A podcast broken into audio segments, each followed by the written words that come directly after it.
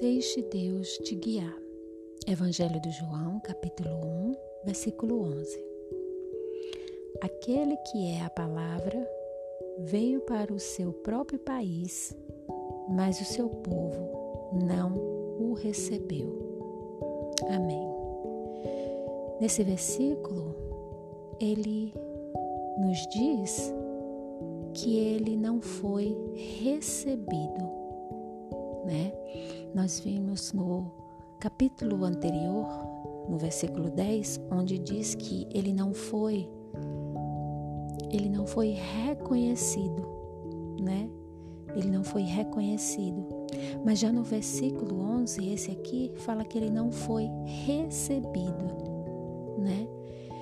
Ele diz que é, ele não não foi aceito no seu próprio país, no seu próprio na sua própria criação.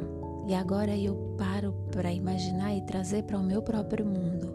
E para meu tentar refletir dentro dessa palavra, eu imaginei eu criar uma linda casa, uma linda cidade, um lindo lugar, cheio de detalhes, com todo o meu carinho, com todo o meu amor. E quando eu tentar entrar nesse lugar que eu criei, eu não ser recebido, né? E é isso literalmente o que aconteceu com o nosso Criador, né? Quando ele não é recebido pela sua própria criação. E isso é, é muito interessante nós pararmos para refletir muitas vezes sobre isso. E como eu, eu havia mencionado no livro do 1 João, capítulo 2, versículo 3 e 4, onde o Senhor fala que não basta você dizer eu conheço a Deus. Para você conhecer a Deus, você precisa obedecer os seus mandamentos.